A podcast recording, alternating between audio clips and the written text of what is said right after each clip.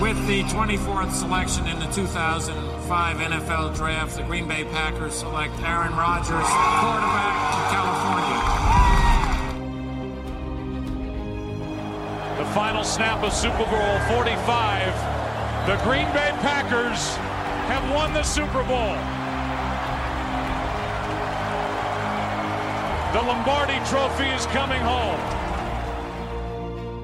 Hallo und herzlich willkommen zum Packers Talk Germany, Folge 55. Der Draft Day Nummer 1 ist vorbei und die Packers haben ausgewählt an 26, wir sind hochgetradet, äh, John Love, Quarterback von Utah State. Buh, buh, alle finden es scheiße. Nicht alle, aber viele finden es scheiße. Wir wollen uns jetzt mal so ein bisschen angucken, war es wirklich so scheiße? Ist, was ist das Problem? Ist der Quarterback das Problem? Ist der Spieler das Problem? Ist das Problem vielleicht einfach nur, dass es kein Wide Receiver war, was halt alle haben wollten? Ja. Und der Markus, der möchte gerne mal anfangen. Der ist nämlich mit hier und der Chris natürlich auch. Ähm, der Markus würde gerne anfangen und euch erzählen, was er so von Jordan Love hält. Danke dir, Nick. Ja, auch von mir. Moin, moin nochmal. Ich muss sagen, ich mag den Pick. Wir haben vor dem Draft, haben wir auf Chris in der Initiative so ein kleines Big Board gemacht. Da hatte ich Love an vier für die möglichen Picks an 30. Ich habe mir jetzt nochmal angeguckt. Ich mag den Kerl. Also, es ist ein vernünftiger Pick für, für die Zukunft. Es ist kein Pick, der uns diese Saison hilft, auch nicht nächste, vielleicht auch nicht übernächste. Aber na, danach dürften wir dann wieder einen Quarterback haben, der im oberen Drittel der NFL spielt, wenn er sich dementsprechend entwickelt. Das wäre so mein erster Eindruck von Love. Ja. Chris, willst du zuerst oder soll ich? Ja, ich kann anfangen. Okay, Auch dann. Von mir erstmal Hallo zusammen. Ähm, ja, eigentlich war das ein Pick, was so gar nicht mal so überraschend war, was man auch in einigen Mocks immer mal wieder zumindest gesehen hat. Ähm, bei dem Szenario dann nach dem Trade nach oben über die Ravens war das dann für mich zumindest dann doch überraschend am Ende, weil ich dann eigentlich damit gerechnet habe, dass wir dann Queen nehmen, wenn wir vor die Ravens kommen. Aber dann doch der Linebacker-Value eventuell nicht hoch genug war. Ich glaube, von dem Pick an sich werde ich kein richtiger Fan. Ähm, was ich aber vor allem aus dem Pick mitnehmen werde jetzt, ist, dass die Packers offensichtlich davon ausgehen, dass Rogers höchstens noch zwei Jahre spielen wird oder zumindest auf hohem Level spielen wird. Weil man investiert kein First-Round-Pick, wenn ein Spieler drei Jahre auf der Bank sitzen soll, wenn Rogers jetzt noch drei oder vier Jahre als Starter geplant ist. Ähm, das ist ein bisschen überraschend, ehrlich gesagt, auch für mich, weil ich eigentlich dachte, dass Rogers zumindest noch drei Jahre, eventuell vier Jahre sicher als Starter eingeplant ist. Das wird das, durch das Pick für mich eigentlich klar widerlegt jetzt. Ähm, wenn man das so im Vakuum betrachtet, ist das vom Value eigentlich okay. Meine Grade for Love war auch Late First Round bis Early Second Round, also das ist an sich in Ordnung. Ähm, für Love ist das auf jeden Fall die perfekte Situation. Besser hätte es nicht kommen können für ihn in der NFL. Ähm, er kann genau seine Schwächen ausmerzen, kann perfekt hinter einem Hall of Fame, einem zukünftigen Hall of Fame Quarterback lernen, sein Game Processing verbessern, ähm, was bei ihm halt die größte Schwäche ist. Und vor allem kann er einfach erstmal sitzen und muss lange, wenn alles geplant läuft, nicht starten in der NFL. Ähm, wird wahrscheinlich die ersten zwei Jahre in der NFL, wenn alles so läuft, wie man sich das vorstellt, auch nur auf der Bank sitzen, sollte Rogers sich nicht verletzen und kann seine ganzen mentalen Prozesse und Fähigkeiten dann nochmal komplett verbessern und seine physischen Fähigkeiten, die er gegeben hat, die sind sowieso Sky's the Limit quasi. Ähm, ist halt ein High-Risk, High-Reward-Spieler, den man so, wie man sich ihn ausmalt quasi. Ähm, für Love ist das, wie gesagt, das beste Szenario. Für die Packers ist das so ein Pick, ähm, was ich jetzt nach so einem halben Tag später einmal drüber geschlafen, so mittelmäßig einordne insgesamt. Ja. Gut, ich kann euch eigentlich größtenteils zustimmen bei dem, was ihr bisher gesagt habt. Ähm, für mich muss man das alles so ein bisschen auseinanderhalten. Es gibt verschiedene Dinge, die man betrachten muss.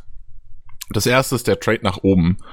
War es sinnvoll, nach oben zu traden? Vielleicht, wenn man einen Spieler haben wollte und man möchte genau diesen Spieler haben, Äh, Zach Cruz hat zum Beispiel einen Tweet rausgehauen, wo er gesagt hat, dass es einfach sein kann, dass das Board einfach genauso gefallen ist. Man hatte so ein paar First-Round-Grades noch, die sind dann mit Rager, Jefferson, Murray und vielleicht Ayuk an 25 oder so, sind dann die letzten First-Round-Grades bis auf Love weggegangen. Dann hat man sich überlegt, okay, jetzt ist nur noch Love mit einer First-Round-Grade bei uns da, den wollen wir haben, also gehen wir an 26.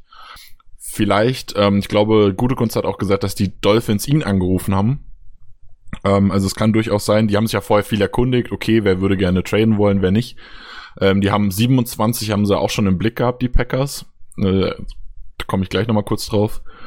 Äh, beziehungsweise später, wenn wir über die anderen Picks reden. Ähm, es war irgendwie klar, man würde gerne Love, man würde gerne dafür so ein bisschen nach vorne gehen, um eben die Tradeback-Kandidaten so ein bisschen auszuhebeln, weil halt andere Leute ja auch dahin traden können. Klar, die äh, Dolphins, Seahawks, Ravens, Titans, wobei bei den Titans würde es nicht mehr ausschließen, hätten Love wahrscheinlich nicht genommen. Aber da kann ja auch jemand hintraden. Dann können wir jetzt angucken, wie ist der Value von dem Trade. Wir haben Pick 30 abgegeben. Bei dem Draft Value Chart, wo ich jetzt drauf gucke, ist Pick 30 620 Punkte wert. Dazu haben wir Pick 136 abgegeben, der ist 38 Punkte wert. Das sind 658 Punkte. Der 26. Pick ist 700 Punkte wert. Das heißt, der Trade an sich war ein guter Pick. Wir haben Punkte gut gemacht. Ja. Gegen den Trade ist meiner Meinung nach absolut nichts einzuwenden. Nee, gegen den Trade ist definitiv nichts okay. einzuwenden. Wenn man als Team das abtradet, ähm, sogar laut Draft Value Chart gewinnt, dann ist das erstens eine Seltenheit und dann hat man den Trade auch für mich klar gewonnen. Jetzt mal unabhängig davon, welchen Spieler man nimmt. Wobei ich nicht ganz so ein Fan davon bin. Ich mag diese Viertrunden-Picks wahrscheinlich lieber, als man sollte und auch als die meisten. Deswegen mit, in der vierten Runde sehe ich manchmal noch Spieler, wo, wo man sagen kann, das sind, können Starter sein in den nächsten ja, ein bis zwei Jahren. Und deswegen, und im vierten, in der vierten Runde sind die halt günstig. Oder, und deswegen, ich gebe ungern Viertrunden-Picks ab, sagen wir es mal so. Ich hätte da lieber irgendwas anderes gesehen. Aber so ist es letztendlich. Ja, wobei man dazu sagen muss, ähm, die 136 ist schon ein später Viertrunden-Pick.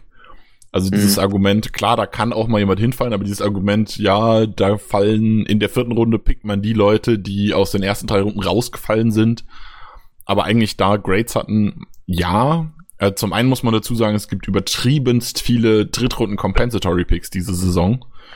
Ähm, also ich glaube, es sind zehn Stück, wenn ich gerade richtig ähm, hingeguckt habe. Ähm, Schau mal eben nach.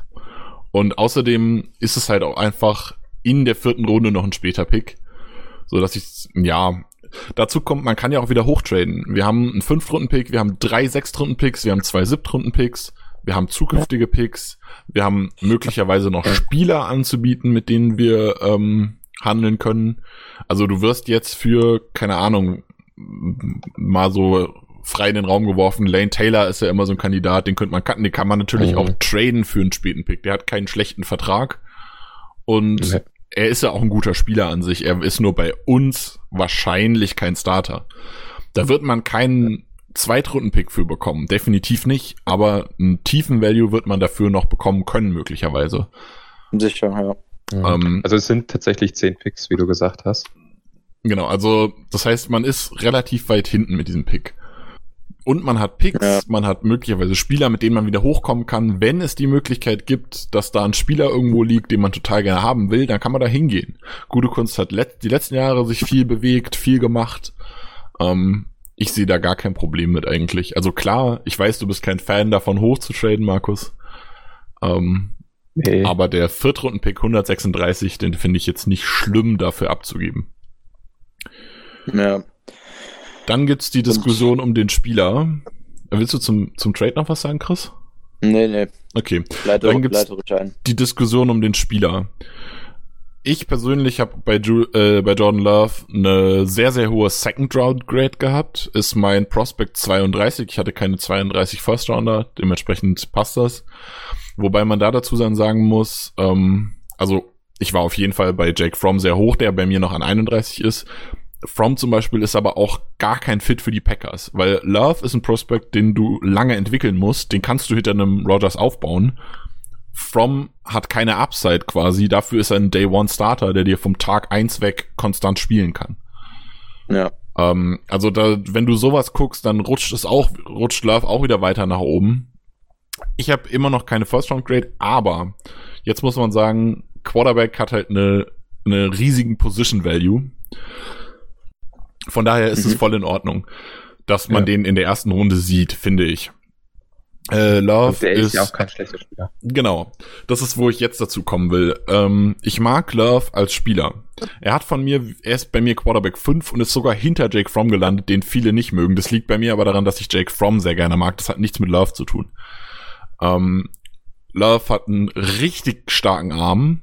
Der, der kann jeden Pass machen. Also jeder Wurf irgendwie, der auf dem Feld irgendwie machbar ist, den kann Love spielen mit einer richtig guten Accuracy eigentlich, also äh, Genauigkeit im Passspiel. Ähm, mit dieser Im Accuracy, ja. genau, im, äh, ja, im High End, High End. Wir, wir, reden ja quasi davon, was er kann. Ja. Ähm, dann spielt er halt in einer, da muss man dazu sagen, er spielt in einer richtig schlechten Offense. Wenn wir uns mal angucken, wer so von, von Utah State kam. Ähm, also man muss dazu sagen, äh, 2019 war, hat Jordan Love einen Leistungsrückschritt gemacht, was unter anderem daran lag, dass neun von elf Offensive Startern gewechselt haben, das Coaching-Staff hat gewechselt, das Scheme hat gewechselt genau. und das genau. ganze Team war ziemlicher Trash. Mhm. 2019 von diesen neun Startern ist ein einziger gedraftet worden. Und zwar Darwin Thompson, Running Back von den Chiefs in der sechsten Runde. Und er ja. hat bei den Chiefs quasi nicht gespielt. Das ist der beste Spieler außer Jordan Love. Du könntest aus den undrafted Free Agents wahrscheinlich ein besseres Team zusammenbauen, als Love, mit dem Love jemals gespielt hat. Und davon ist das Team noch schlechter geworden 2019. Da sind eine Menge Jobs bei. Wenn wir uns angucken, wer kam zum Beispiel noch so von Utah State? Devontae Mays, unser siebtrunden Running Back von 2017, der mit Aaron Jones und Jamal Williams gedraftet wurde zum Beispiel. Oh Gott, der? Der hat ja richtig gut funktioniert. Ich glaube bei vier Carries, drei Fumbles oder sowas. Ja, sowas war ähm, Unser lieber Freund Kyler Fackrell kommt von Utah State. Ja gut, das ist aber jetzt bei dir aber auch persönlich. Ist aber auch, nein, ich, ja. Und ist auch Ey, schon ich, ich habe auch gestern her. gehört, dass jemand, dass jemand mit dem ersten Pick lieber Kyler Fackrell ersetzt haben möchte, wo ich mir an den Kopf gefasst habe, mal mir auch was? gefragt, was eigentlich bei euch los ist. Bitte, wer ähm, war das? Also das sind, das sind so Sachen, die haben 2018 keinen einzigen Draftpick gehabt. 2017 war Devante Mays der einzige Draftpick. 2016 war es ein Drittrunden, waren es zwei Drittrundenpicks und es waren die besten, es war die beste äh, Draft Class aus Utah State seit langem. Ich glaube, die ja. haben noch nie einen First Rounder jemals gehabt. Oder? Doch äh. 1968 ein Erstrundenpick. Ja. Also, ähm, da sagt, sagt sehr viel über dieses College aus. Ja. Ähm, Wobei man aber auch sagen muss, die Sachen, die Love falsch macht, liegt nicht zwangsläufig an. Da komme ich gleich noch herum. zu. Ich komme gleich noch okay. zu den negativen Punkten. Ähm, Love spielt mit konstantem Pressure, also die O-Line ist echt schlecht jeden Snap muss er eigentlich Angst davor haben, gesackt zu werden. Was dann auch zu den Negativpunkten teilweise führt, die ich gleich anspreche. John Love ist ein richtig, richtig guter Scrambler. Es erinnert mich teilweise an Aaron Rodgers, wenn er rausscrambled und dann so ein Pass von einem halben Fuß quasi irgendwo perfekt on the money setzt. Ist schon geil. Also ein Throw and Run ist generell sehr präzise. Genau. Ähm, Chris hat eben gesagt, the sky is the limit. Also das Ceiling ist irgendwie Aaron Rodgers, Patrick Mahomes, wie man es auch immer nennen will. Jetzt kommen ja. die negativen Punkte und zwar die Dinge, an denen man definitiv arbeiten muss. Ähm, er hat eine sehr, sehr schwache Read Progression, also er geht sehr, sehr schlecht durch seine Reads, was unter anderem auch daran liegt, dass er einfach keine Zeit hat. Das heißt, er versucht, er, er weiß, dass er nicht unbedingt Zeit hat, alle seine Reads durchzugehen, versucht dann mit seinen frühen, Re frühen Reads zu arbeiten ähm, was dann auch wiederum dazu führt, dass er dann ewig lange die Wide Receiver schon anguckt. Das heißt, der Cornerback steht da, schaut sich den Quarterback an und sieht, ach, der wirft hierher, den kann ich undercutten und kann den Ball wegfangen. Das ist nicht gut für ihn, definitiv nicht. Ähm, da, ja. da hängt aber auch seine Entscheidungsfindung, finde ich, sehr mit drin. Genau, ja. da wollte ich jetzt zukommen. Ähm, er liest auch die Defense nicht gut, gerade so äh, Linebacker in Coverage, ein Middle Linebacker, der irgendwo noch rumsteht. den liest er nicht, den sieht er nicht und dann trifft er schlechte Entscheidungen. Er wirft Pässe, die er einfach nicht werfen darf. Ja. Was ja. zum einen jetzt daran liegt, dass er das nicht sieht. Ich habe aber auch manchmal das Gefühl gehabt, der wirft dann einen Pass, weil er einfach weiß, die Offense kann sonst nicht viel. Also der Forced Throws, sagt man im, äh, im Englischen. Er zwingt sich irgendwie Plays mhm. zu machen, weil er halt weiß, die Offense lebt von mir quasi. Ähm, ja. Dazu kommt, dass er von Zeit zu Zeit immer mal Pässe unterwirft. Und gerade diese ja. unterworfenen Pässe, wo er den Linebacker übersehen hat, sind dann halt genau die Dinger, die dem Linebacker genau in den Armen liegen. Und das führt halt zu vielen Interceptions. Man muss aber dazu auch sagen, dass die Interceptions auch größten, also die, du, ihr dürft euch von den Stats an sich nicht täuschen lassen. Die Completion Percentage wäre viel besser, wenn die äh, Spieler nicht so viel gedroppt hätten. Bei den Interceptions sind auch, natürlich bei anderen sind auch getippte Bälle dabei, aber bei ihm schon überproportional viel. Also er hatte im ähm, finalen Jahr 17 Interceptions, wenn ich es gerade richtig im Kopf habe. Mir fallen jetzt spontan nur aus dem Tape, das ich geguckt habe, mindestens drei ein, die getippt waren und ich habe äh, ich habe glaube ich von der Hälfte gibt's glaube ich nicht mal Tape irgendwie, was ich gesehen habe.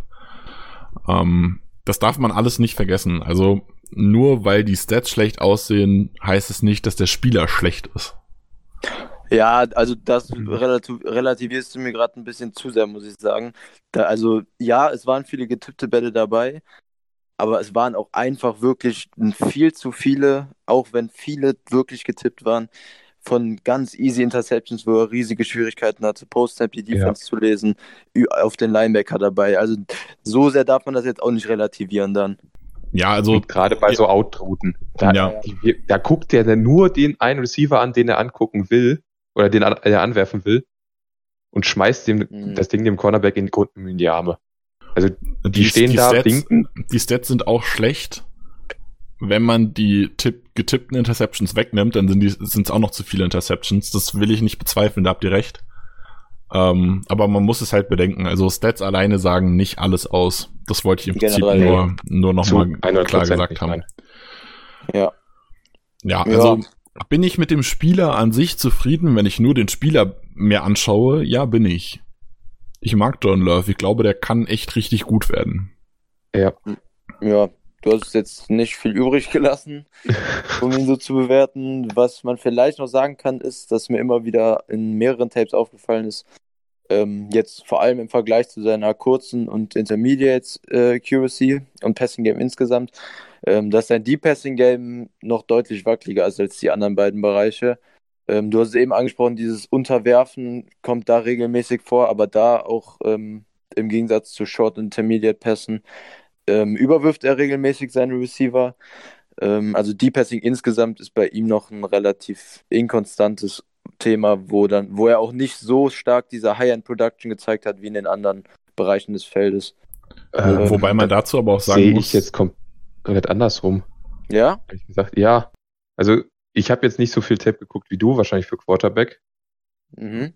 Vermute ich jetzt mal. Aber die Tapes, die ich jetzt gesehen habe, da waren die Tiefenpässe alle ziemlich in Ordnung. Klar, einige waren unterworfen. Muss man so stehen lassen, sind, waren sie definitiv. Aber gerade bei den kurzen und mittleren Dingern hat er teilweise, war der Wurf nicht vernünftig, also dann eiert der Ball da durch die Luft. Dann hast du das, äh, was, wir, was Nick vorhin angesprochen hat, dass er den Receiver, äh, den Cornerback im Grunde anguckt und dem Cornerback schon sagt, ich werfe jetzt gleich in deine Richtung. Und die Entscheidungsfindung ist da halt nicht so gut. Also ich sehe es halt genau umgekehrt jetzt wie du. Okay. Die, die tiefen Pässe, die hat er halt wirklich teilweise wirklich perfekt gelegt. Mhm. Für seine Receiver. Also genau in den Lauf rein. Man, man, muss meiner Meinung nach nochmal unterscheiden. Ähm, ich gebe euch beiden recht quasi. Ähm, die tiefen Pässe, die in Anführungszeichen tief sind, weil sie nicht mehr in den Intermediate-Bereich sind, die aber vor die Defense kommen quasi. Da hat er häufig Probleme mit. Also wenn der Spieler eine Come ein Comeback laufen soll, wenn er sich umdrehen soll, sowas wenn er die Defense überspielt, also wirklich eine tiefe Bombe wirft, die finde ich richtig gut. Also, okay. also da ist das die Accuracy schon relativ gut, finde ich. Ja, die das sind wirklich perfekt teilweise, die Dinger. Okay. Das ist mir im Vergleich echt zu, zu den anderen QBs der Klasse eher negativ aufgefallen. Aber insgesamt auch bei den kurzen und mittleren äh, Distance-Pässen, das stimmt schon. Also die QC ist halt insgesamt noch sehr inkonstant. Das dazu, mu dazu muss man aber auch sagen, dass die Wide Receiver halt auch wenig wieder wettmachen, ne? Wie klar, Ja, Also klar, das wenn du dir anguckst, richtig. zum Beispiel Tua, der hat mit Rux und mit Judy gespielt. Ähm, wenn da halt noch, mal, wenn wir halt mal hm? Smith, der wird da, glaube ich, auch dieses Jahr noch gedraftet, oder? Devonta Smith, ist der nicht auch? Nächstes Jahr. Ja. Nächstes Jahr, okay. Ähm, also die machen halt auch viel wieder gut. Da fallen dann so ein bisschen unakkurate Throws mal einfach gar nicht so krass auf. Darf, Ja, klar, man, darf man auch nicht vergessen. Supporting Cast muss man Ähm, auch immer mitbewerten, auf jeden Fall. Ja. Ja. Also das, das Ding ist halt, äh, Jordan Love ist so ein Boom-or-Bust-Spieler. Entweder der wird richtig krass oder irgendwas dazwischen natürlich, oder der wird halt einfach nix. Dann hast du einen Erstrunden-Pick weggeworfen und der taugt einfach nix. Das kann passieren. Darf man nicht Ja. verheimlichen, finde ich. Also das ist klar, Also- definitiv Ja. ein Risiko. Am Ende stehen wir da mit Jameis Winston äh, etwas kleiner. Ey, Ich, ich habe mir auch ein äh, Budget Jameis Winston als Floor aufgeschrieben. Tatsächlich, ja. das, ist, das ist halt so. Also, also er, also sein Floor ist no, noch schlechter als Winston, aber ich sag mal, dieses tiefe Bomben werfen und dabei noch ganz akkurat sein, das ist so ein John Love-Ding. Ich denke, das wird er immer Ja. machen und dabei schlechte Entscheidungen treffen. Es steht und Ähm. fällt halt irgendwie seine ganze Entwicklung damit, inwiefern er jetzt in den Jahren, wo er noch hinter Rogers ist, sein Game Processing und sein, vor allem sein Decision Making halt deutlich verbessern kann. Und das, da reicht halt nicht eine leichte Steigerung, vor allem zu 2019, sondern da muss halt eine deutliche Steigerung her. Aber wie gesagt, für ihn ist das halt die perfekt, das perfekte Szenario. Besser hätte es eigentlich nicht kommen können für ihn. Also das Ceiling sollte eigentlich gut aufgehen können bei den Packers, aber das ist Schauen halt wir mal, das. Fragezeichen. Eine Sache, die ich noch loswerden will, ist im Laufspiel. Ist mir aufgefallen, er scrambled, finde ich nicht viel, zumindest in den Tapes, die ich gesehen habe. Und wenn er dann mal unterwegs ist, Junge, lern dich hinzulegen. Der nimmt da teilweise Hits, wo jeder Owner, jeder Coach sagt, oh scheiße, oh scheiße. Und Run-Pass-Option, da fliegt der D-Line schon an ihm vorbei und er gibt den Ball trotzdem noch an den Running Back ab, obwohl er, wenn er den Ball behält, nach links oder nach rechts ein komplett freies Spielfeld hat und den Ball nur noch in die Endzone legen muss. Das ist auch so eine Sache. Da sind andere deutlich besser im College. Ja, also er muss auf jeden Fall noch an viel arbeiten. Ich denke, da sind wir uns einig. Ich habe ähm, mit einem Kumpel gesprochen, Lukas, der war ja auch schon im Podcast, als wir gegen die Patriots gespielt haben, ist Patriots-Fan. Und nachdem Love an 23 öfter zu denen gemockt wurde, habe ich ihm so ein bisschen Love schön geredet, in Anführungszeichen. Ähm, habe ihm halt erklärt, was der alles kann und so weiter. Und da habe ich gesagt, ich kann mir eigentlich keinen Coach vorstellen, der Love besser hinkriegt als Bill Belichick. Das spricht aber nur für den Coach. Wenn ich mir die Situation angucke, der ist bei den Packers, der kann von Aaron Rodgers lernen, was richtig geil ist. Und Matt LaFleur ist auch so ein kleiner Quarterback-Flüsterer. Der hat Matt Ryan als Quarterbacks-Coach gecoacht, als der sein MVP-Jahr hatte und in den Super Bowl gekommen ist. Ähm, der hat Jared Goff gecoacht in seinem Second Year, als der den großen Jump gemacht hat und irgendwie von dem, äh, von dem Quarterback One Bust, den er im ersten Jahr so ein bisschen dargestellt hat, auf einmal zu einem Star Quarterback geworden ist. Der hat bei den äh, Titans aus einem Blaine Gabbard irgendwie so einen halb, halbwegs ordentlichen Quarterback rausgeholt. Der kann das schon. Also Matt LaFleur ist definitiv ein Coach, der auch Quarterbacks entwickeln kann. Und deshalb finde ich die Situation bei uns eigentlich gut. Ja.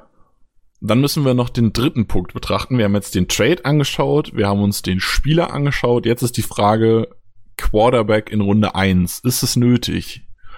Ich habe es neulich im Ja. Podcast schon gesagt, meiner Meinung nach ist ein Quarterback kein Need bei den Packers. Definitiv nicht. Erst recht nicht in Runde 1. Das heißt aber nicht, Nee. dass der Pick schlecht ist. Nee.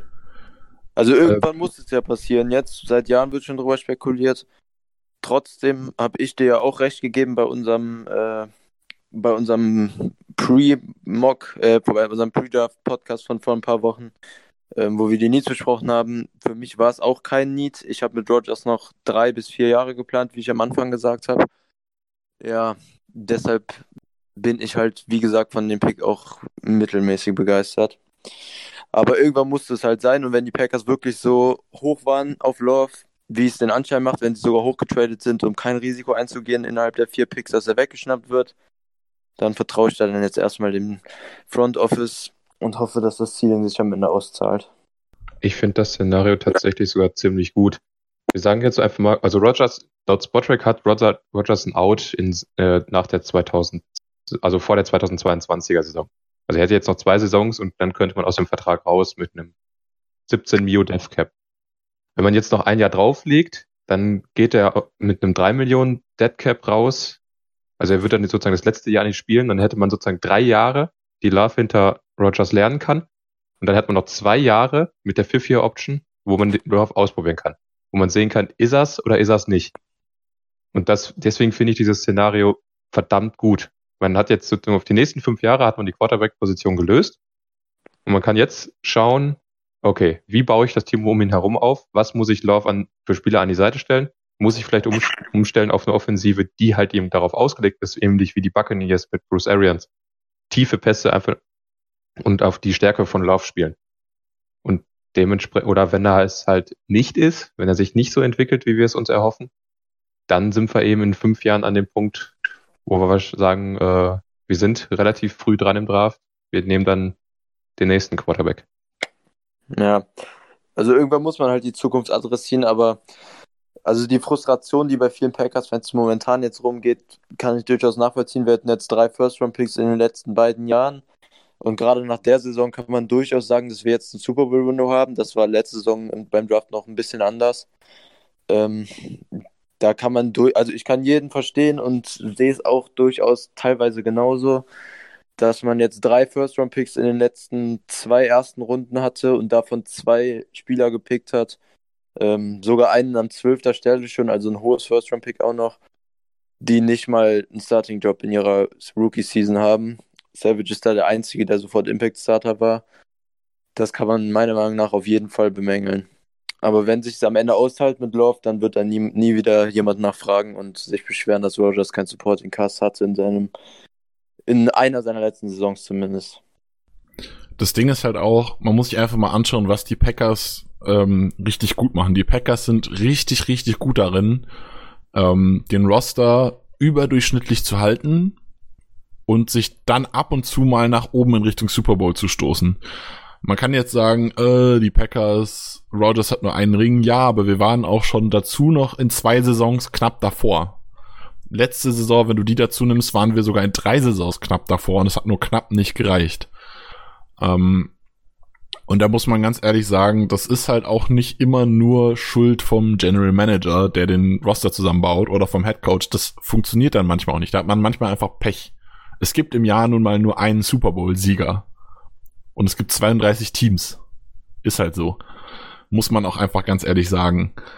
Ähm, Trotzdem hat man es geschafft, über lange Zeit mit vielen äh, Quarterbacks in Voll beziehungsweise mit viel, eine ganz lange, lange, lange ähm, History, einen richtig geilen Quarterback zu haben. Und mit John Love hat man einen potenziellen, bitte versteht mich nicht falsch, es ist nicht sicher und er kann basten, das habe ich eben gesagt, aber einen potenziellen Hall of Fame Quarterback Nachfolger für Rogers geholt. Das wäre halt das höchste Ziel. Das wäre das Ceiling. Ja, aber das wäre das Ceiling. Du bist auf der Bremse treten, Nick. Also, na, das wäre das Ceiling. Und dann hätte man drei Hall of Fame Quarterbacks in Folge. Und das ist das Ziel, was Brian Gutekunst gerade versucht zu erreichen. Er versucht, die Franchise langfristig auf dieses überdurchschnittliche Niveau zu bringen. So wie es damals mit beim Aaron Rodgers Pick auch gemacht wurde. Muss das klappen? Ja. Natürlich nicht. Das kann auch floppen.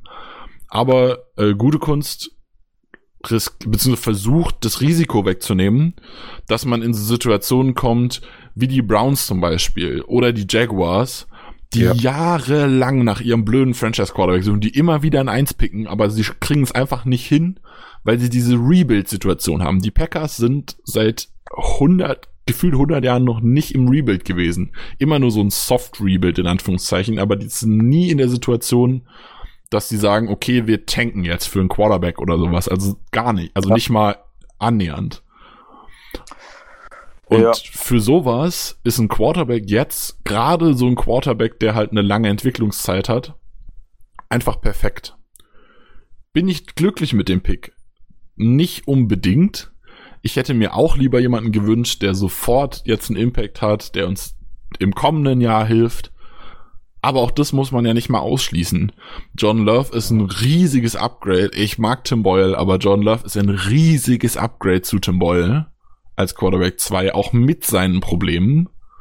Und wenn ich mir jetzt vorstelle, dass Aaron Rodgers sich jetzt nochmal verletzt, dann habe ich da Jordan Love, der spielen kann, sich dabei entwickeln kann und mir im besten Fall die Chance auf einen Super Bowl beibehält. Ja. Ich habe es vorher bei uns im Discord-Server geschrieben. Natürlich wünsche ich Rodgers keine Verletzung, bitte versteht mich da nicht falsch. Aber wie geil wäre denn die Situation, wenn du irgendwie im Championship-Game bist, Rodgers verletzt sich, klein natürlich, soll dem Super Bowl natürlich wieder spielen, aber Jordan Love kommt rein, macht zwei Touchdowns und gewinnt das Spiel. Das wäre doch auch für die kurze Situation so ein perfekt, also so, so ein perfektes Happening irgendwie. Ähm, also der bringt schon jetzt auch Value. Natürlich wünscht man sich, dass Jordan Love die nächsten zwei, drei, vielleicht vier Jahre gar nicht auf dem Feld steht. Wenn Rogers fit bleibt und wenn Rogers richtig gut spielt. Aber das ist halt auch nur ein Wunsch. Also ich denke, der Pick an sich, also ich anders als du, ich bin mit dem Pick zufrieden. ich bin auch zufrieden. Es ist halt kein Pick, Ja. wo man jetzt schreit, oh geil, weil Ja, so, so ein Pick ist es halt nicht. das Ding ist was halt, das Ding ist halt auch hatte. immer, das Ding ist halt auch immer, was man nicht vergessen darf, mit dem Pick von einem möglichen zukünftigen Quarterback heißt es halt auch irgendwie, dass das Ende von Aaron Rodgers näher kommt. Das, ist mein- Das muss, das, das muss nicht nächstes Jahr sein. ja. Das ist nicht jetzt. Das wird nicht nächstes Jahr sein. Vielleicht ist es auch nicht in zwei Jahren. Aber das macht, aber das vergegenwärtigt, äh, vergegenwärtigt das halt so, dass Rogers vor seinem Ende steht, dass Rogers alt wird und dass da ein Nachfolger jetzt explizit im Roster ist. Und wenn, wenn Rogers noch drei Jahre spielt, dann finde ich den Pick einfach schlecht. Das ist dann für mich einfach ein klares Ding. Ja, Weil drei Jahre so sagen. Vertrag ist mir einfach zu viel Verschwendung, äh, einfach um dann zu lernen. Zwei Jahre kann ich durchaus nachvollziehen, weil, weil bei Rogers ja auch ungefähr die Dauer hinter Favre. Aber drei Jahre ist einfach zu viel. man darf aber Dann auch nicht vergessen, Jahr man darf aber auch nicht vergessen, nach wenn, dritten Jahr schon entscheiden, ob du die 50-Option ziehst. Das heißt, du musst ohne den in der Regular Season gesehen zu haben, wahrscheinlich dann schon wählen, ob du die 50-Option ziehst. Also das wäre drei Jahre sitzen wäre schon heavy. man darf aber auch nicht vergessen, wenn er drei Jahre oder vier Jahre nur Backup ist, wird auch der Second Contract vermutlich günstiger. Das dürfte auch noch mit Ähm, reinspielen, ja. Nicht super günstig, super. weil er wurde ja für die Upside gedraftet und gerade wenn man ihm den Starterjob in Aussicht stellt, wird er auch mehr Kohle haben wollen. Sonst würde er wahrscheinlich nicht unterschreiben dann nochmal. Aber Aber, es wird es halt würde wahrscheinlich günstiger sein als ein Rekordvertrag, den man bekommt, wenn man einen Pat Mahomes verlängert zum Beispiel. Ja. Ähm, das Also- darf man da auch nicht vergessen. Naja. Ich denke, da, das ist auch ein Grund, warum viele so ähm, nicht begeistert von diesem Pick sind. Viele Fans äh, sind jetzt sind wahrscheinlich mit Rodgers bei den Packers sag mal, groß geworden. Ich ja auch. Also ich kenne nur Aaron Rodgers als Quarterback der Packers. ja, Und wir alle. er ist ja auch der Lieblingsspieler von vielen oder halt, er ist vom Lieb Lieblingsteam und er ist ein besonderer Quarterback. Das ist einfach so. Und ähm, jetzt wird halt in Aussicht gestellt, okay, der Vertrag von ihm ist der letzte. Mhm. Darauf können, da, da müssen, darauf müssen sich alle einstellen. Und dementsprechend reagieren dann auch einige etwas unüberlegt und haten den Pick mehr als haten sollten. Einfach weil der Liebling geht. Am Ende muss man sich halt überlegen, also du hast es eben gesagt, du bist mit dem Pick zufrieden. Ich bin auch zufrieden. Ich bin nicht verliebt in den Pick. Ich mag den Spieler. Das darf man auch, das darf man bitte Ja. auch nicht verwechseln. Selbst wenn ihr den Pick nicht gut findet, bitte hatet Jordan Love dafür nicht. Das ist ein guter Spieler. Das sowieso. Also das ja. ist, das ist auch was, was mich total aufregt. Leute, die jetzt sagen, äh, Jordan Love ist scheiße. Nee, ist er nicht. Ihr könnt euch über den Pick aufregen, ihr könnt den Pick nicht mögen, aber der Spieler wird dadurch nicht schlecht. Ähm, das wollte ich nur gerade noch mal, ist mir gerade noch mal in den Kopf gekommen. Ähm, ich bleib dabei, was ich in dem letzten Podcast gesagt habe. Für mich war Quarterback kein Need. Und wenn ich Jordan Love nächstes Jahr gesehen hätte, hätte ich ihn definitiv sofort genommen oder in zwei Jahren erst recht.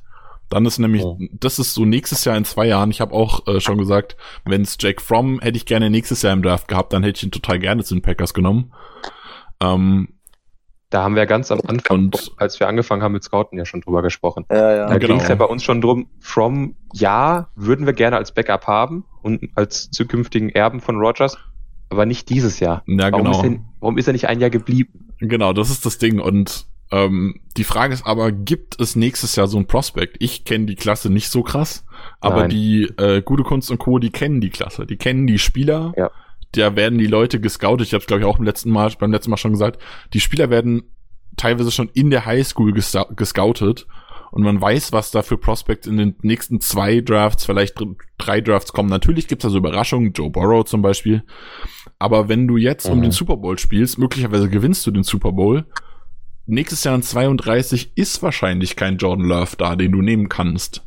Das darfst du auch nicht vergessen. Also die Chance ja. an, mit so einem späten Pick so einen Spieler zu bekommen, ist halt auch gering. Ja. Das gibt's nicht das oft. Halt machen wie die Saints, zwei Erstrunden-Picks und noch was obendrauf und dann nach vorne gehen, um dann zu hoffen, dass der Quarterback, den du nimmst, auch wirklich derjenige ist, den du haben willst und derjenige ist, den du als Erben aufbauen willst. So hast du ihn jetzt bekommen. Du hast für die nächsten fünf Jahre auf der Position ausgesorgt. Ja, kann ich dir nur zustimmen soweit. Ja, gut. Gut, jetzt wollen wir aber auch noch mal so ein bisschen schauen, wer denn noch so da ist für die zweite Runde. Da gibt's nämlich noch einige interessante Prospects, ähm, die auch für uns mhm. relevant sind. Was ich sagen muss, was für mich jetzt rausfällt, ist irgendeine Position zu, äh, zu picken, die in Anführungszeichen sneaky need ist. Da zählt für mich Offensive ja. Tackle nicht dazu, weil Offensive Tackle ist eine Position, die ich immer drafte wenn's, ja. wenn ich, wenn ich sie kriege. Aber dafür zählt für mich zum Beispiel sowas wie ein Safety zu draften, der dann in irgendeiner Kombination in der Rotation mitspielt. Oder ein Cornerback zu draften, weil Kevin King ja bald weg ist. Oder ein mhm. Guard zu oder ein, Nee, ich glaube nicht mal. Ähm, oder ein Guard zu draften, ein Center, ein Guard zu draften, weil ja Corey Lindsley nächstes Jahr Free Agent wird. Das sind so Dinger, wo ich jetzt sagen wird, für mich hat man sich diesen freien Pick auf den Sneaky Need mit Love jetzt halt weggenommen. Sehe ich absolut genauso. Also für mich müssen jetzt Needs adressiert werden. Das sind Wide Receiver, Tackle und irgendwas für den Runstop. Ob es ein Linebacker ist, ob es ein Defensive Tackle ja. ist. Ich bin mit beiden irgendwie zufrieden, je nachdem, wie man halt aufbauen will.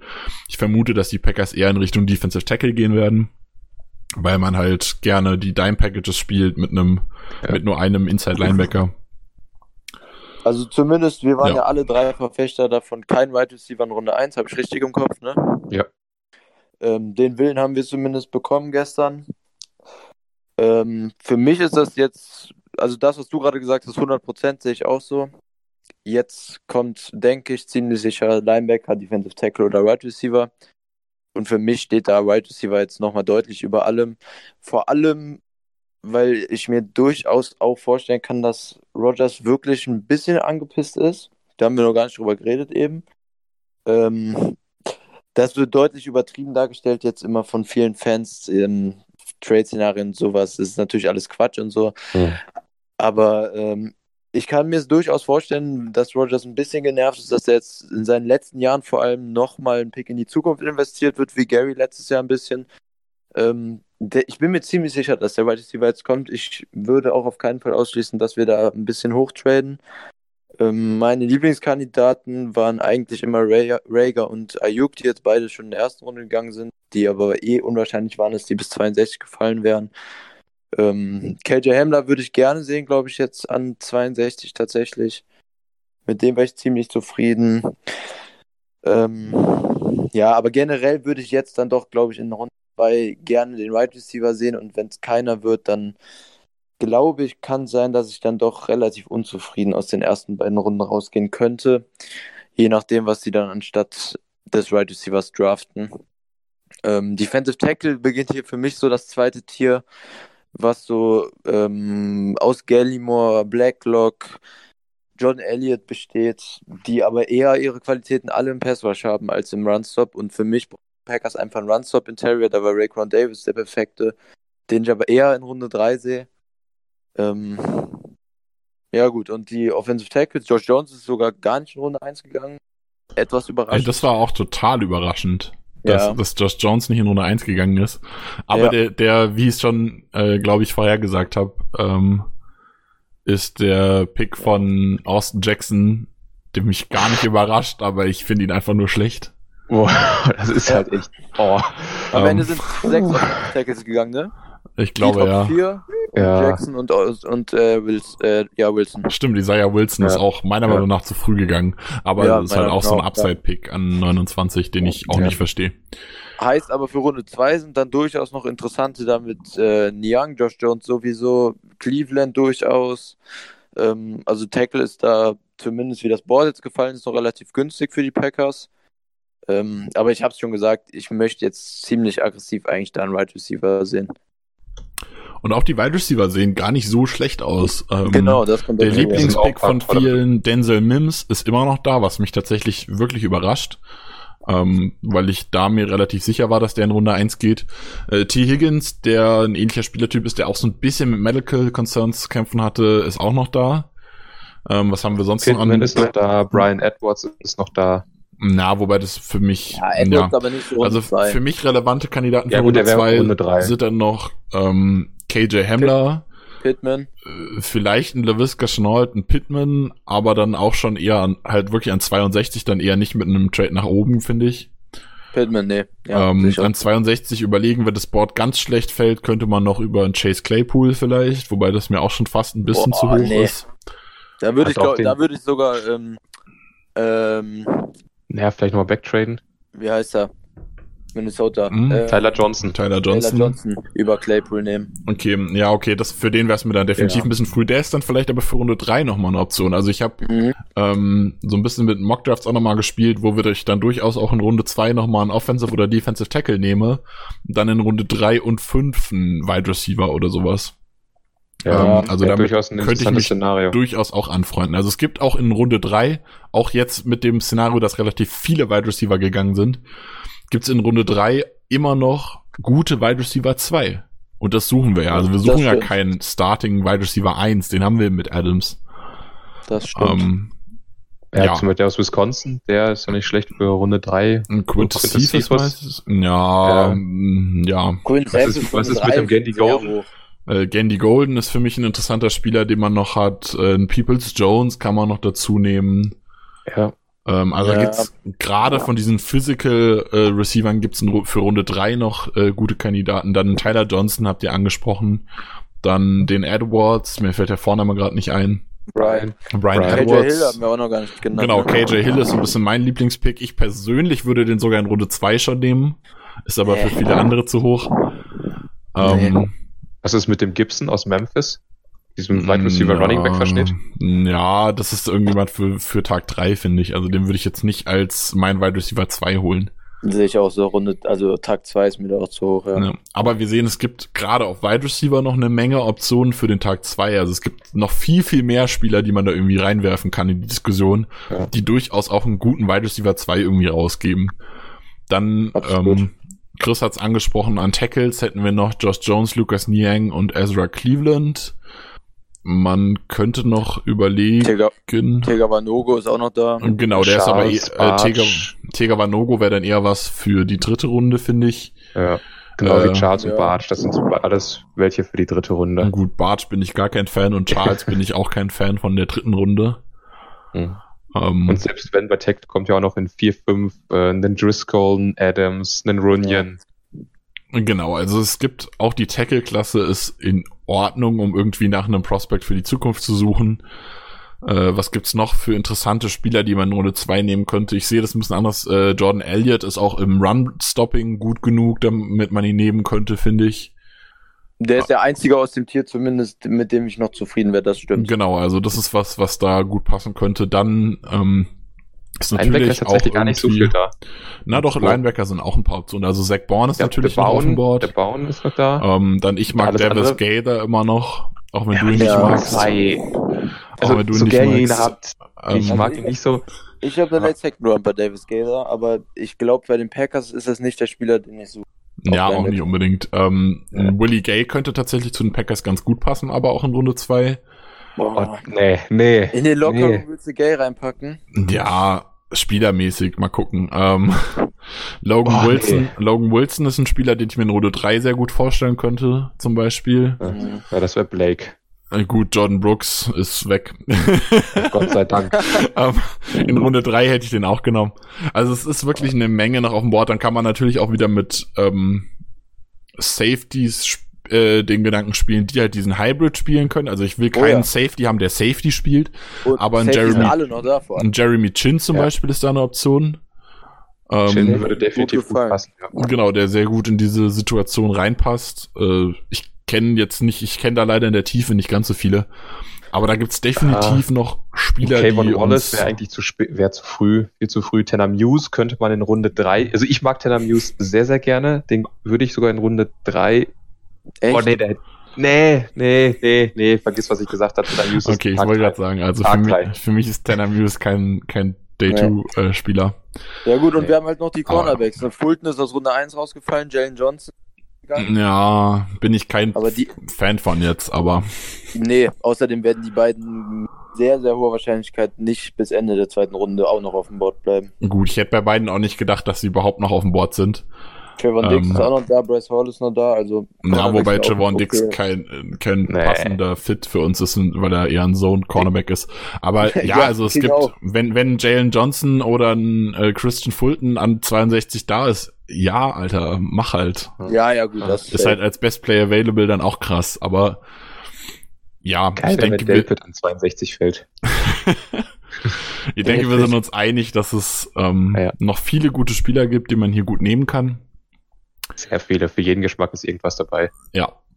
Also da darf man jetzt nicht sagen, oh, jetzt haben wir keinen Wide Receiver in Runde 1 bekommen, wir waren alle sowieso kein Fan davon.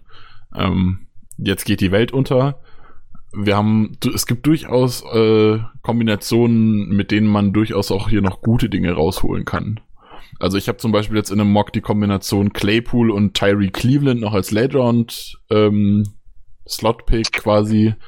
Ähm, das ist eine Kombination, mit der ich mich anfreunden könnte zum Beispiel. Also muss man dann einfach schauen. Pittman an Ja. 62 plus irgendwas Quickes, was returnen kann oder so. Ja. Gibt's durchaus Spieler. Mhm. Okay, dann wollen wir jetzt so ein bisschen zum Abschluss nochmal auf die erste Runde zurückblicken. Jeder darf, ähm, jeder hat drei Auswahlmöglich, äh, drei Sachen, die er sagen soll, von mir aus. Das ist der erste, äh, das erste überraschend, welcher Spieler weit gefallen ist. Auch welche, die nicht von Bord gegangen sind oder nur welche? Äh, Mir geht's eher um die, die vom Bord gegangen sind. Die, die, die nicht vom Bord gegangen sind, haben wir ja gerade schon besprochen als Kandidaten. Okay. Ähm, dann der beste Pick des Drafts für euch, der ersten Runde. Oder Mhm. euer Lieblingspick oder der Spieler, wo ihr euch super freut, dass er da gegangen ist, wo er gegangen ist, weil ihr ihn cool findet oder so. Ich habe da bei mir einen ganz bestimmten Spieler im Kopf, ihr wisst wahrscheinlich, wen ich meine. Ähm, Ja. Und dann der größte Reach für euch oder der schlechteste Pick. Chris, fang du mal an. Okay, dann fange ich an mit dem, der am weitesten gefallen ist. Finde ich, glaube ich, sogar relativ einfach. Ähm, CD Lamb ist bis 17 gefallen. Das hat man eigentlich in keinem einzigen Mockdraft gesehen. Ähm, McCarthy kriegt einen Right Receiver Core aus Cooper, Gallup und Lamb. Das ist wahrscheinlich Impact, wenn ich jetzt so schnell drüber nachdenke, sofort das beste Trio in der NFL. Ja, ja, ich denke schon. Naja, ich denke, die ähm, Cardinals können da derzeit noch mitreden mit Fitzgerald, Hopkins und Ja, stimmt, die kommen in die Kirk. Debatte und die Bills haben auch ein gutes. Genau, also es gibt, gibt so zwei, drei Cores, die mitreden können, aber ja, krasser Pick auf jeden Fall. Ja, an 17 sind tatsächlich ähm, an den Niners vorbeigekommen, die halt keinen Right Receiver genommen haben, wie ich es eigentlich erwartet hatte und damit bis 17 gefallen und das ist für mich dann ziemlich deutlich sogar, glaube ich, der Spieler, der weitergefallen ist, als ich und der Konsens insgesamt auch das erwartet hat. Markus, wer ist dein Spieler in der Kategorie? Ich wollte auch Lamb nehmen. ja, du kannst ja auch Lamp nehmen. Also ist, Ja, es ist dir langweilig. aber keiner. Muss ich ja leider nehmen, weil alles andere, muss ich sagen, finde ich, passt ungefähr dahin, wo es gedraftet wurde. Mhm, ja. Äh, es ist Lamb. Ah. Okay, Nick, Also dran. man, man könnte fast, man könnte fast sagen, dass äh, Quarterback bis fünf überraschend für mich war, dass die weit gefallen sind. Also Ich bin wirklich relativ fix sogar davon ausgegangen, dass irgendwer an drei traden wird. Ähm, Da scheinen vor allem die Chargers mit Justin Herbert doch relativ zufrieden zu sein, gewesen zu sein, beziehungsweise mit der Aussicht. Äh, für mich ist es aber auch Lamp, also gibt's für mich wenig Ja. Diskussionen. Ja, euer Lieblingspick in der ersten Runde. Darf ich auch wieder anfangen? Ja, klar, raus. Ähm, mein Lieblingspick. Ich gehe jetzt einfach mal danach, wo ich finde, wo der Spieler mit dem besten Value gepickt wurde. Und ich glaube, dass die Browns sich an 10 extrem gefreut haben, dass Wills tatsächlich so weit gefallen ist. Ähm, viel besser hätte es nicht kommen können. Die hatten noch die freie Wahl aus Beckton, Wills und Worths, konnten den besten daraus nehmen. Wills war auf den meisten Big Bots sogar Offensive Tackle 1 zum Ende des ganzen Scouting-Prozesses. Und die Browns haben damit jetzt eine extrem starke Offense. Also, das habe ich jetzt in den Jahren, wo ich Football gucke, selten, zumindest auf dem Papier, so eine starke Offense vor der Saison gesehen.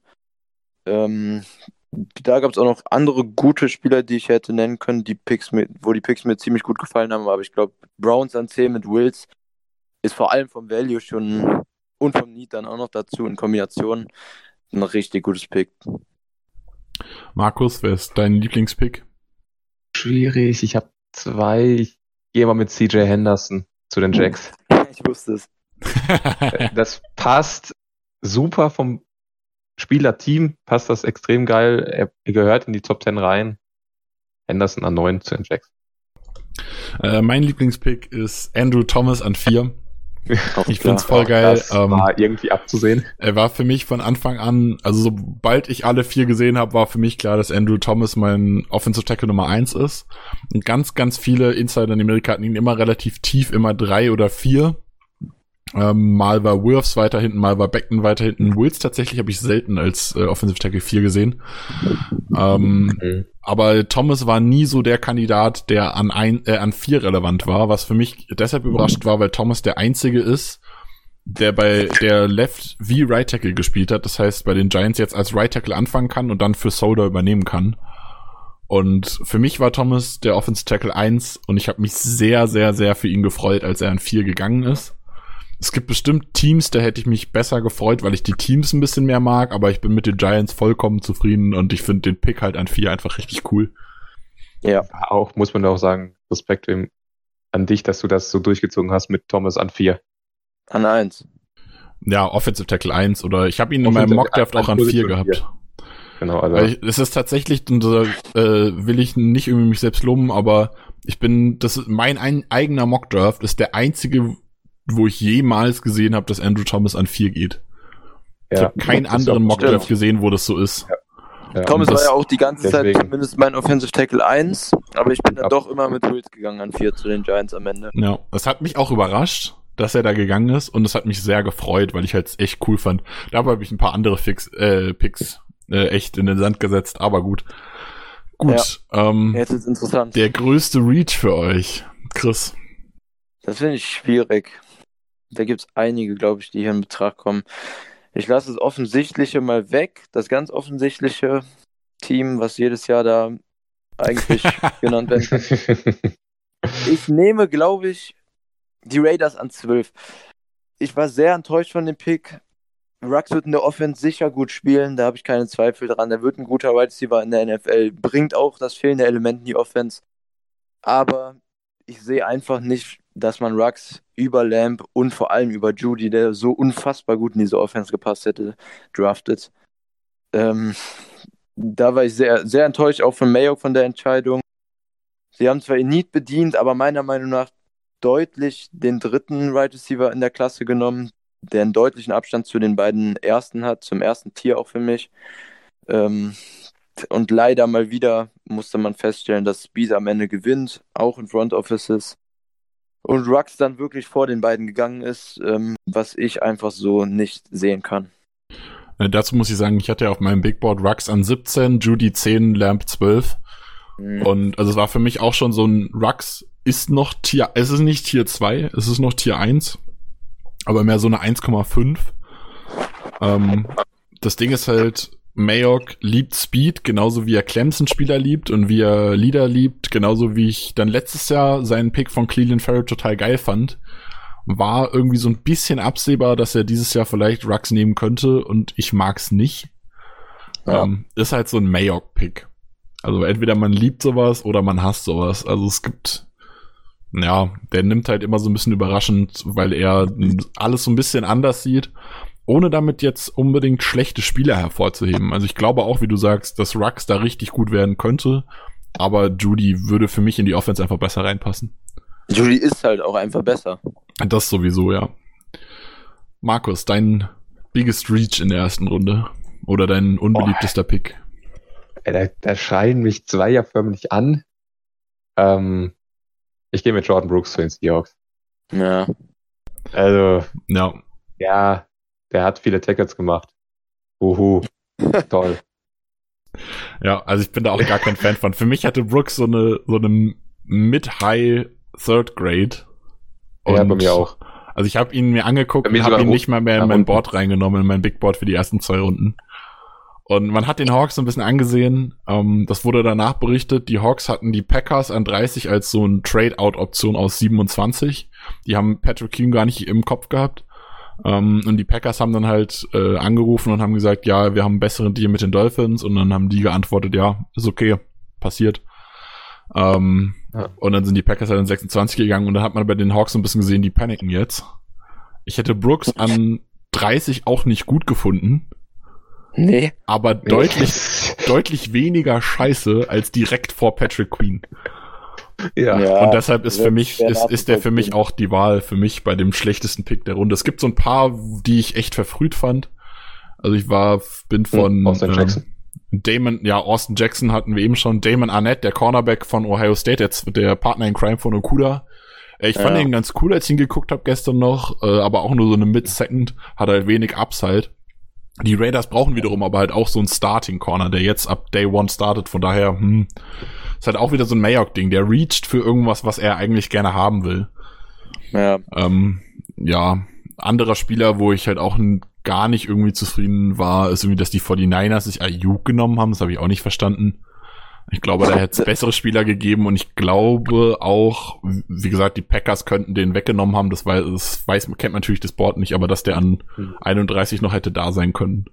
Definitiv. Aber das ist halt komplett eine Divo Samuel-Kopie. Yards after Catch Monster und das passt halt gut in die Offense, aber gereached ist es auf jeden Fall. Sagt auch irgendwie einiges über das Standing zu Jimmy Garoppolo aus, wenn man dem zwei so Ja. Spieler in die Ja. Offense stellt, Ja. wo man dazu halt dieses Running Game, wo man sagt, wirf den schnell weg, nimm den Ball schnell aus der Hand vom Quarterback und lass alle anderen den. Rest machen.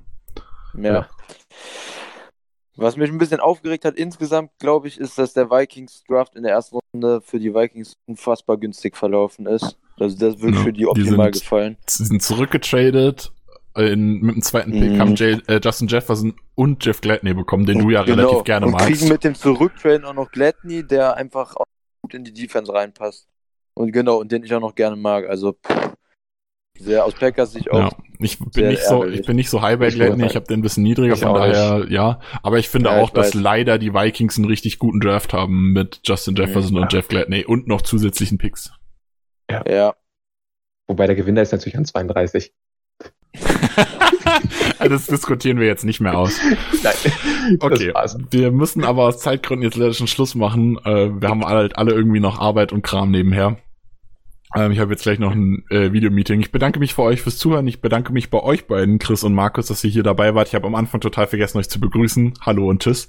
ähm, äh, vielen Dank fürs Zuhören. Ähm, viel Spaß mit der zweiten Runde. Wenn ihr Bock habt, kommt bei uns auf dem Discord, diskutiert mit, lest noch unsere Artikel. Bestimmt kommen heute auch noch eins, zwei Sachen raus. Müssen wir mal schauen, wie wir es schaffen. Ähm, und dann viel Spaß mit den äh, Scouting Reports von den Spielern, die wir geholt haben und auf ein paar gute Picks. Go Pack Go. Go by go. Und hoffentlich sind wir zufrieden heute Nacht. Auf einen schönen zweiten Abend. Ciao.